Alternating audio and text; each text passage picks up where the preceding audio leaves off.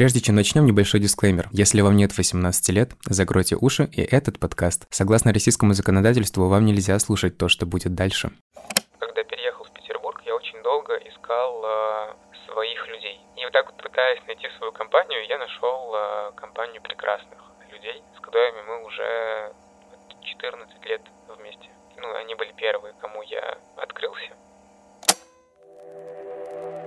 Привет, меня зовут Сергей, и это мой первый подкаст. Он называется «Радужный», так же, как и небольшой сибирский город, в котором я родился и вырос. И факт обо мне, который прямо влияет на то, что вы услышите дальше, я гей. Этот подкаст – мой рассказ о том, как живут ЛГБТК плюс люди из региона, об осознании, общественных стандартах, нормах и давлении, внутренней борьбе и принятии. Сегодня поговорим о первом камин моменте, когда ЛГБТ-персона впервые рассказывает кому-либо о своей идентичности. Это могут быть друзья, родственники или совсем незнакомый человек. Мы не стали включать включать в этот выпуск рассказы про камин родителям, потому что про них у нас, конечно же, будет отдельный эпизод. А сегодня вы услышите истории ребят, которые выбрали своих друзей в качестве первых людей, кому открыться. В их числе и я. В прошлом выпуске я рассказал, как нашел себе компанию близких друзей и подруг, и именно они стали для меня первой опорой. А разобраться в психологических аспектах первого камин мне поможет психолог Полина Солдатова. Я вот э, искал-искал эту компанию, нашел этих прекрасных людей, и мы с ними долгое время общались, и я им не открывался. Я тогда встречался с э, парнем, я говорил «мой любимый человек», зовут этого человека Саша, то есть я всячески пытался избегать э, темы упоминания пола этого человека, чтобы вроде как и не врать, но вроде как и боялся сказать правду, потому что вроде вот нашел этих людей и страшно на самом деле их упустить. Хотя внутренне понимал, что ну вряд ли здесь будет какая-то проблема. Просто когда я пытался это скрыть, я видел их э, смешки. У меня эти смешки, они сразу возвращали в детство. Мне сразу казалось, что надо мной смеются, а не над ситуацией, а, а прям вот надо мной, что «а, педик, сейчас начнется опять это. Я боюсь сейчас, конечно же, соврать, но мне кажется, что с полгода мы общались вот в таком вот формате, то есть вроде как мы дружим, но вроде как я их вообще не подпускаю к себе. Для начала стоит сказать, что все таки контекст очень важен. Если мы говорим ну, о нашей стране, то прежде чем как-либо отличаться от условной нормы, нужно, в принципе, хорошенько подумать. Ну, то есть нужно хорошо понять вообще, насколько это правда, наверное, про меня, насколько мне важно все все-таки быть честным, потому что близкие люди созданы для того, чтобы поддерживать и принимать вас, да, а тут получается, что они не могут это делать целиком, потому что они не знают что-то о вас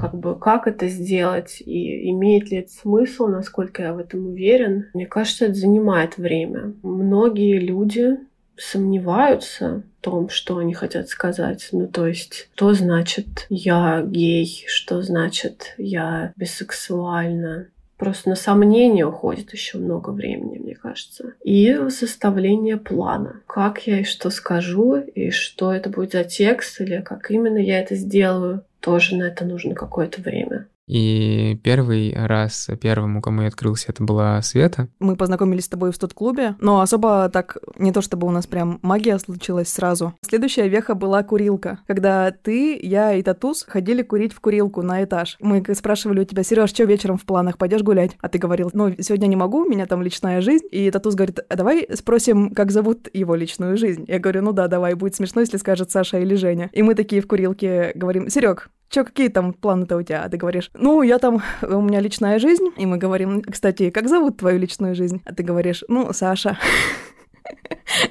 Тогда она работала на какую-то, ну, то есть это как такая подработка, халтурка, как у всех э, университетских людей э, бывает, для какого-то интернет-издания она писала заметки о выступлениях петербургских групп. Были концерты в каких-то маленьких клубах, в которых э, давали проходки за то, что Света напишет статью и сделает фотографии. У меня тогда был фотоаппарат, и она меня с собой взяла, чтобы мы вот пофотографировали. И мы так пришли, нас э, не было в списках, и мы ушли. Мы пошли, купили пиво и сели в колодце Петербурга. Я понял, что вот сейчас нужно вот момент, когда нужно Свете рассказать. Был, кажется, субботний денек, летний, у тебя зазвонил телефон. И ты такой, о, пойду пообщаюсь. Ходил кругами по этому двору какому-то заброшенному питерскому, вот этому на. Потом приходишь грустный. Я говорю, чё стряслось? Ты говоришь, да вот, все говорит, а главное не говорит. Я говорю, и что же главное, Сережа? А ты говоришь, что не любит. Я такая, вот это да. И ты говоришь, я же ведь, Света, не по девочкам. Я говорю, Сережа, так ведь и я не по мальчикам. Я прям помню эту фразу, это так и было. И мы безумно вообще, смеясь, э, начали обниматься. Было нам, короче, хорошо. Как-то отпустило, очень резко отпустило от того, что как-то ты смог открыться, смог признаться. Вот, Света, естественно, сразу сказала, что они уже давным-давно ждут, когда я это скажу, потому что уже давно поняли по моим э, таким аккуратным разговором о том, что у меня есть любимый человек. То есть э, всеми вот этими сглаживаниями углов они уже давным-давно поняли, что там не девушка. И просто ждали, когда я это сам скажу.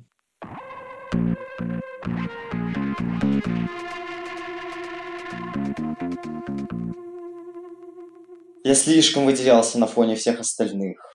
Это Антон. Он родился и вырос в поселке с населением 10 тысяч человек. Сейчас Антон живет в Брянске и учится на третьем курсе факультета журналистики. О своем первом камин он вспоминает как о простом и легком разговоре. И вот почему. Это, кстати, это же очень сильно коррелирует с процессом принятия себя. То есть, если бы у меня процесс принятия был э, очень тяжелым, то, наверное, и камин был очень тяжелым. У меня все произошло прикольно, тоже без всяких драм, но это было не рано, это произошло лет в 14. Мне меня не было болезненного принятия. Почему не было надлома? Потому что у меня не было патриархальных установок в голове. Ну как-то, когда ты живешь в глубинке, и когда у вас все въебывают на мебельных фабриках, нет разделения. Ты женщина такая нежная, ты мужчина такой дровосек. Вы все въебываете на мебельной фабрике. Там с одной стороны токсичная покраска, и с другой стороны тебе может палец отпилить. Мне кажется, риски одинаковые. Никто в Белых берегах, это название поселка, нежным и хрупким не был.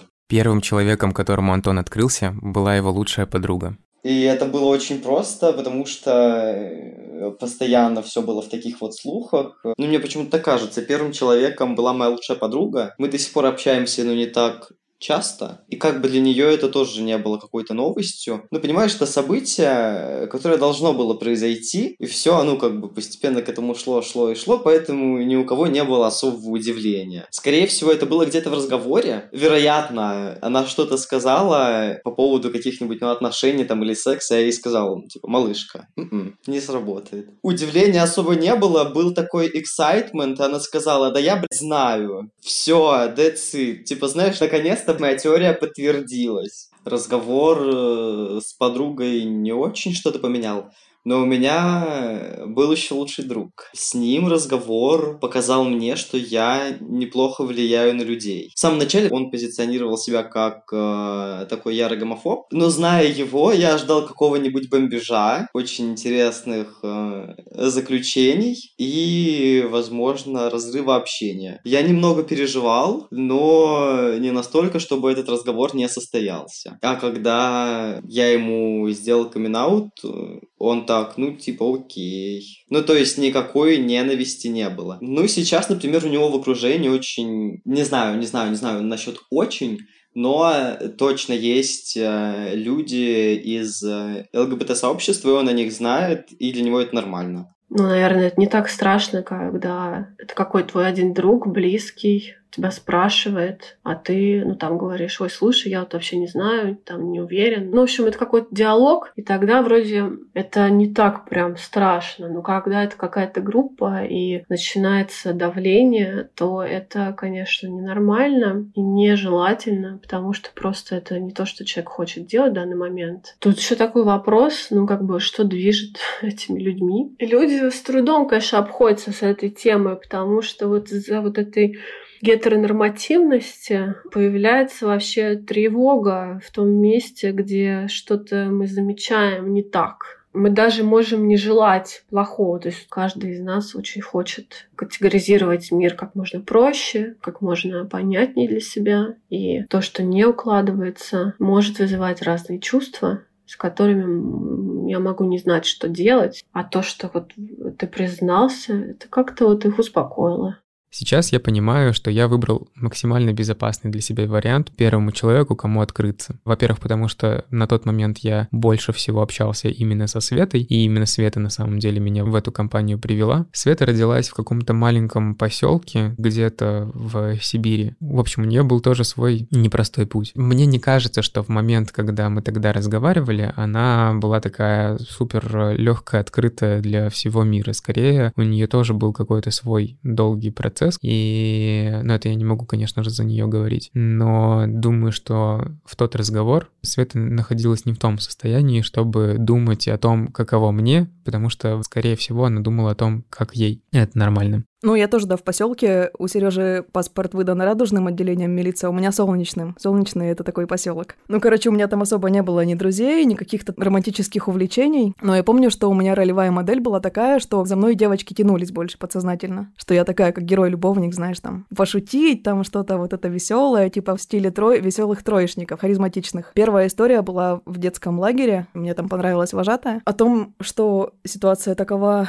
или не такова, у меня конкретных размышлений не было, потому что мне не было необходимости в определении в этом. Ну, мне как бы не нравились конкретные люди, поэтому что определяться-то на ровном месте? Когда мне понравилась вот вожатка, это уже было другое, все понятно, вот оно как, ну, типа, ну и ладно, прекрасно. У меня не было ни, ни негативных, ни позитивных, ну как-то типа вот классно, прикольно, окей. Классный человечек. Если бы я была парнем, наверное, такое как в каком-то виде было бы. С девушками все восприятие общества попроще, как мне кажется. В общем, я в своем окружении, даже в том Сургутском, не слышала, что лесбиянки, фу, отстой, или там пидоры вообще всех сжечь. Ну то есть такого вообще не было. Первые, кто узнал о моей особенности, были мои друзья, которые были в курсе любовной моей первой истории, которая происходила практически на их глазах, поэтому скрывать тут было особо нечего. Ни у кого не возникло ни единой негативной мысли, по моим ощущениям. Но мне кажется еще, что они не особо догоняли, что это такое. Вряд ли в окружении 13-летнего подростка в начале нулевых много геев и лесбиянок.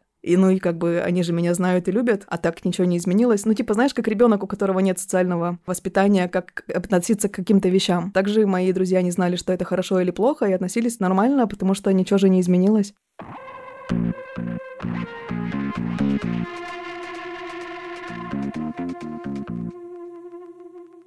Противоположная сторона камин аутинг, когда об идентичности ЛГБТ-персоны рассказывают другим без его или ее желания. Я с этим, к счастью, не сталкивался, но всегда очень боялся. И знаю даже случаи, когда друзья сами напирали, устраивали очные ставки, или разговаривали друг с другом, или даже подключали к этому разговору других людей, чтобы человек поскорее им открылся. Такой формат, не работает и может только дополнительно травмировать человека, который пока к такому разговору не готов. Вот что о последствиях аутинга говорит Полина. Большой разброс последствий очень сильно зависит от жизни человека. Допустим, это человек с семьей, какой-то работой, на которой все о нем что-то определенное думают. И тут тебе говорят, вот если ты там что-нибудь не сделаешь, я расскажу всем, что вот на самом деле у тебя такая-то ориентация. И если это происходит, то это имеет колоссальные последствия, да, то есть человек, ну, может лишиться работы, семьи, там вообще поддержки близких, да.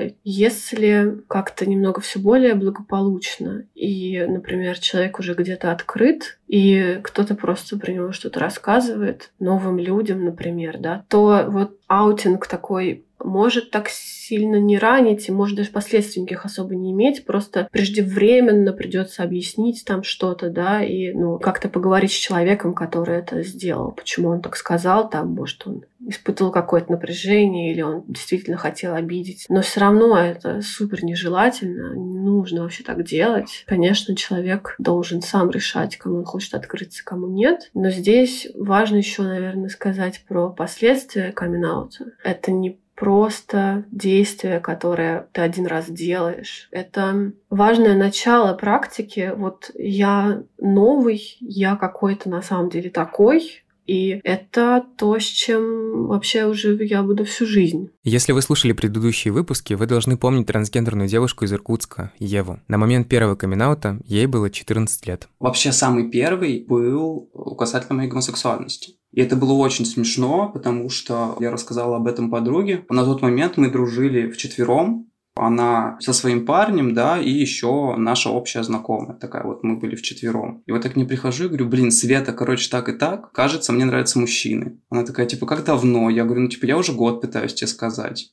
Она такая, типа, самое смешное то, что, типа, мне нравятся женщины, и Макс не мой парень, вот, он как бы мой брат, а вот Катя, типа, моя девушка. Первый вот этот разговор прошел максимально мягко, максимально, да, как бы весело, смешно и так далее. И, конечно, стало гораздо легче. Ну, как минимум потому, что пару раз мне хотелось влепить себе вот, да, вот за этот год такой сильный подзатыльник, потому что вот иногда мы там сидим, да, кофе пьем, я взяла и залипла на какого-нибудь мальчика. И как бы вот у меня первое желание сказать, Свете, смотри, какой мальчик красивый. А потом понимаю, что ну как бы нет, это так не работает. И вот как бы в этом плане стало гораздо легче. То есть, да, вот это уже без фильтрации хотя бы, да, вот в каком-то кругу, это прям очень сильно, конечно, легче. Второй ди- такой диалог с друзьями. Там была такая очень стрёмная ситуация, что я тогда встречалась с мальчиком, и мне позвонила одна подруга, спросила, где я. Я говорю, на свидании. Он такая, с кем? И я 30 секунд молчу, потому что пытаюсь придумать максимально правдоподобное женское имя. И через два дня полного игнора с моей стороны двух подруг я написала очень большое сообщение. Так и так, вот значит, да, в тот момент я находилась вообще с мальчиком на свидании и дико зассала, добавила их в ЧС, сменила все страницы ВК, везде вообще все сменила и зашкерилась на две недели. По итогу до меня все-таки дописалась одна из подруг. Она меня абсолютно легко приняла, поняла. Она мне просто э, написала в ответ огромное сообщение, что для нее друзья не делятся по полу, ей в принципе по барабану, типа друг существо бесполое, поэтому мне вообще все равно. Типа обидно просто, что типа, не знала об этом раньше. Со второй было вообще неприятно, потому что эти две подруги держали контакт. Это уже было вот со слов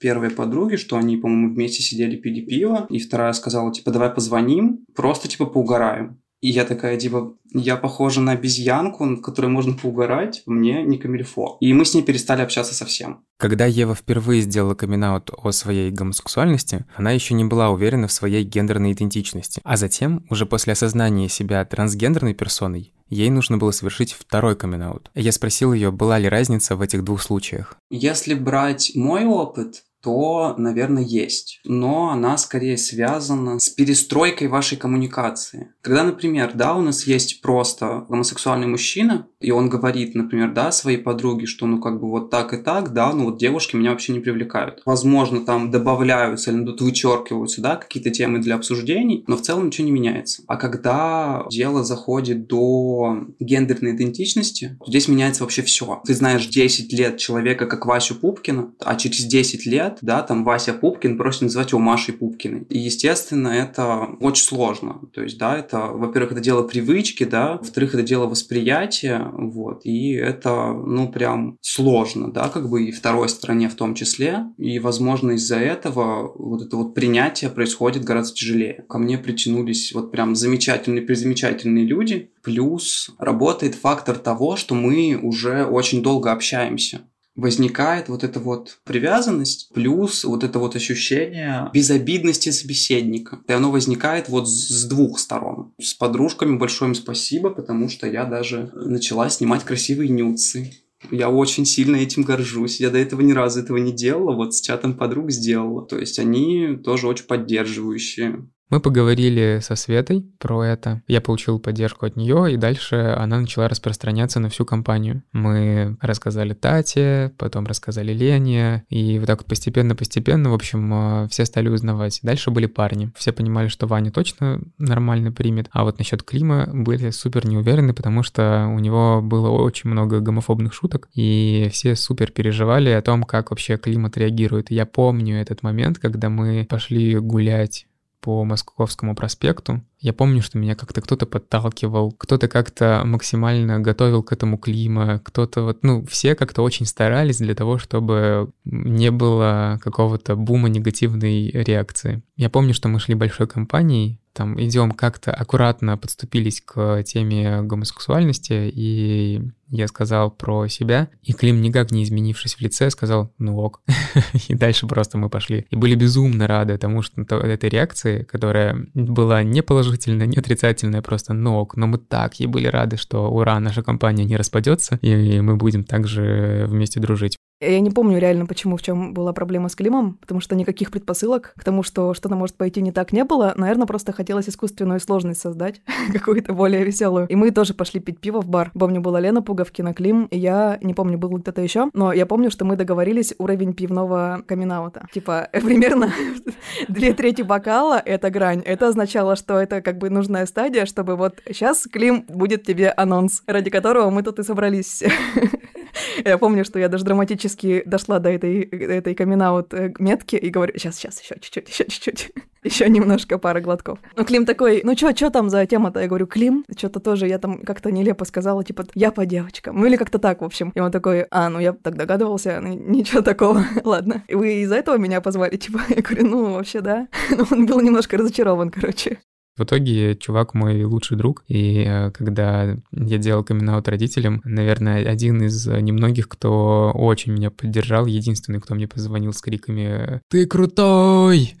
Если все прошло удачно, то есть человек, ну, с таким пониманием, принятием относится, да, то это, конечно, снижает вот это колоссальное напряжение, которое может уже к этому моменту быть что наконец-то я могу не врать хоть кому-то, то есть вот или как-то не скрываться хоть с кем-то. Вот это ощущение принятия и ощущение, что наконец-то я могу быть честным, тоже очень приятно. Потому что мы живем в гетеронормативном обществе. По умолчанию считается, что все испытывают влечение к противоположному полу. Это ощущение, вот это предвкушение, нет, ожидание. Ну да, ну то есть вот это ожидание, что все должны так себя вести, и все должны обладать именно такой ориентацией противоположной, рождает такое внутреннее напряжение, потому что я не соответствую этому ожиданию, я отличаюсь, и значит, я неуместен в этом обществе. И поэтому это же все накапливается, я же все это продолжаю испытывать. Мне приходится огромную часть себя куда-то задвигать, когда я выхожу в общество. Ну, это напряжение колоссальное. И то, что я могу об этом кому-то рассказать и быть честным, и меня кто-то в этом примет, да, это соединяет человека с каким-то членом общества, то есть это нормализует что-то, что в нем происходит. И это работает магически, то есть э, человек себя чувствует лучше через много лет я понимаю, что вот я начинаю общаться с людьми, я понимаю, что мне с ними хорошо, я хочу дальше с ними продолжать общаться, мне с ними интересно. Я вот делаю этот шаг и открываюсь им полностью, и понимаю, что ничего не меняется. Они также меня продолжают любить, еще больше начинают меня поддерживать, и мы еще ближе становимся друг к другу. Вот этот момент, он, мне кажется, стал в моей жизни такой точкой, после которой я постепенно-постепенно стал говорить себе, что со мной все в порядке. После того, как я им признался, я не признавался еще очень многим. То есть у меня были знакомые, какие-то были э, еще друзья, но вот у меня был костяк людей, которые меня знают и знают эту мою историю. А все остальные, я их не допускал. А потом постепенно, постепенно этот период стал сужаться. Рассказывать о себе мне становилось все проще, проще и проще. Сексуальная идентичность э, очень важна для вообще структуры личности, вот вообще для того, как я себе думаю, что я за человек, да. Поэтому, имея вот такую поддержку от близких людей, можно идти куда-то вперед. Конечно, в обществе не должно быть важно, что происходит в конкретной постели чьей-то. Тогда это будет принято и будет безопасно но мы очень от этого далеко. И это то, что ограничивает свободу и вот это ощущение принятия, да, если потому что в близких отношениях его можно испытать одним способом, да, но когда мы говорим про большое общество, не про семью, а про большое, то тут важно ощущение безопасности, что я могу безнаказанно пойти и пообщаться с кем хочу, пойти на любую работу устроиться с кем хочу. Все это будет мне разрешено, и никто не будет меня ни в чем подозревать, потому что всем будет неважно. Вот это, мне кажется, здесь ключевое слово. Важно, что мы там дружим, важно, что это мой ребенок, важно, что у нас какие-то отношения. Я люблю этого человека, да, но вот и вот эта новая информация для меня на самом деле не меняет дело. Ну и на самом деле здесь э, все-таки стоит сделать оговорку, что мне повезло. Ну то есть вот тот э, случай, когда я открылся человеку, зная, что он точно меня примет, потому что я же неспроста выбрал именно Свету. Я явно догадывался, что она лесбиянка. То есть я выбрал самый безопасный вариант, когда я понимал, что я сейчас, мне этот шаг сделать очень тяжело, но я точно знаю, что если я его сделаю именно вот с этим человеком, я не получу агрессию. Я не представлял со Светой худший сценарий. Я понимал, что здесь один единственный сценарий возможен, что я скажу, и меня примут. Но даже в этой конфигурации сделать этот шаг мне было сложно. То есть нужно было вот дождаться какого-то подходящего момента, нужно было выпить две бутылки пива для того, чтобы сказать. Не говоря уже о том, как э, наверное, людям тяжело делать этот шаг, когда они не уверены в том, примут их или нет. И поэтому очень важно, когда вот это принятие показывают э, люди, к которым хотят открыться. Ну, то есть, когда ты показываешь, что человек, я вижу, что у тебя есть потуги, и знаешь, что на этой стороне будет все безопасно, ты можешь это сделать. Про подготовку. Здесь, ну, насколько это безопасно, придется вам самим это решать. Иногда первый камин проще сделать какому-нибудь соседу в поезде, например. Про подготовку можно написать какой-то текст. Вообще лучше эту фразу порепетировать перед зеркалом, прям вот как вообще дыхание мое, например, насколько мне вообще это нормально произносить и вообще насколько я готов. Для того, кто будет делать камин это процесс такой максимальной оголенности. Вас будут очень видеть хорошо в этот, в этот момент. Поэтому отрепетировать значит немножко подстраховаться, что вы скажете там точно то, что хотели. Второе — это круг поддержки, какие-то группы, поддержки ЛГБТ или какие-то форумы, группы ВКонтакте, что угодно, какие-то, может, материалы, то есть что-то, что вас может поддержать, если будет какая-то реакция, не знаю. И третье — это, правда, план на худший исход ситуации. Вот что самое плохое может произойти? Куда я пойду? Вот смогу ли я написать кому-то, кому мне будет нужно? Или там, если это, например, это моя семья, да, то как папа отреагирует, как мама отреагирует, как еще кто-то, кому именно я буду говорить, кто может узнать, и что меня ждет, вот что меня ждет в худшем случае. То есть это какой-то шаг, к которому стоит подготовиться. И вот пока вы это будете делать, вы как раз можете понять, насколько это безопасно. Если вы слушали первый выпуск, вы, возможно, помните Алика из Петербурга. Мы познакомились с ним в университетском студ-клубе. Это такое место, где мы ставили комедийные спектакли и устраивали музыкальные фестивали. Ребятам из студ-клуба я открыться не смог. А вот у Алика получилось. Хотя для первого камин он все же выбрал другого человека. Первый человек, которому сказал «Привет, мне нравятся парни», это была француженка лет 60, которая жила у меня по Airbnb. И как-то в проброс на кухне просто рассказывали, кто чем занимается. И как-то вскользь я упомянул о том, что, ну, вот я предпочитаю парней. И она настолько как бы такая, а к чему ты мне это вообще говоришь? Типа, какая разница? И после этого ок, я понял, что для нее это настолько как бы все равно. Первая мысль у меня была, блин, и все? А где какая-то реакция еще более там, ну, ну же, ну же. И потом я думаю, а что я ждал? Что такая, ура, привет, здорово. Или там типа, фу, пидор. Или вот что, что я ожидал. В принципе, людям и должно быть пофиг на эту тему. Это как бы больше для меня было. Я не готовился, чтобы ей это сказать, просто как-то так оно вот сложилось. У меня есть знакомые французы, я понимаю, насколько они демократичны и относятся хорошо к чужой идентичности в любом виде. И мне просто в этот момент показалось, что, ну, в общем, почему бы не сказать? Видимо, мне хотелось это вот как-то вербализировать. Ну, конечно, сразу после разговора у меня был такой первый выдох, какой-то вот внутренний, как будто бы это какие-то оковы, которые такие подспали.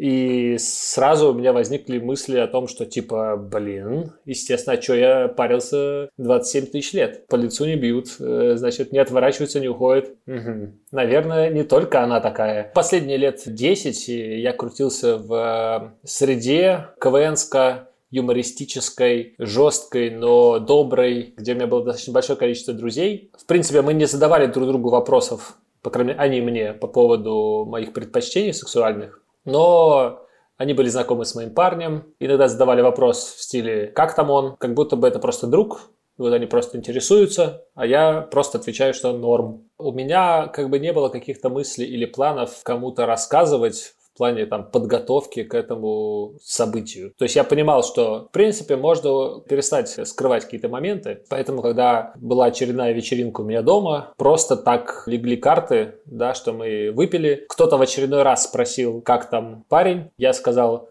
а мы расстались неделю назад. И это, в принципе, было впервые, когда я озвучил не просто типа норм, а именно сказал, это был камин.